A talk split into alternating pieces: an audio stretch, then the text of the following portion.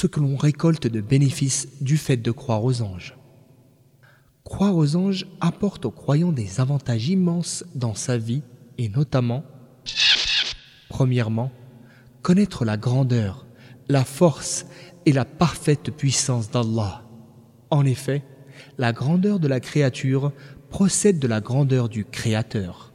Ainsi, le croyant ressent encore plus d'égards de considération pour Allah et d'aspiration à l'exalter quand il réalise qu'à partir de lumière, il a créé des anges pourvus d'elle.